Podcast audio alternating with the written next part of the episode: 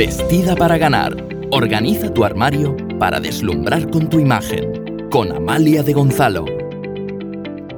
Vamos a tratar de solucionar un problema que acontece sobre todo cuando nos ponemos objetivos para nuestro día a día y después, poco a poco, los vamos procrastinando. Para vestir impecable en tu día a día has de tener tus estilos planificados. ¿Qué ocurre cuando no los cumples? Y sobre todo, ¿por qué crees que no los cumples?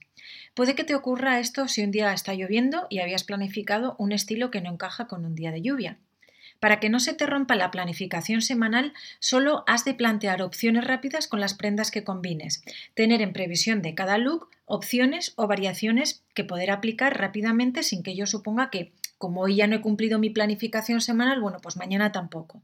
Por tanto, elige un día a la semana para planificar tu vestuario semanal. Revisa tu agenda y mira si tienes hitos importantes en ella, reuniones, visitas a la familia, reuniones con amigas. Revisa tu armario y saca las prendas que te vayas a poner.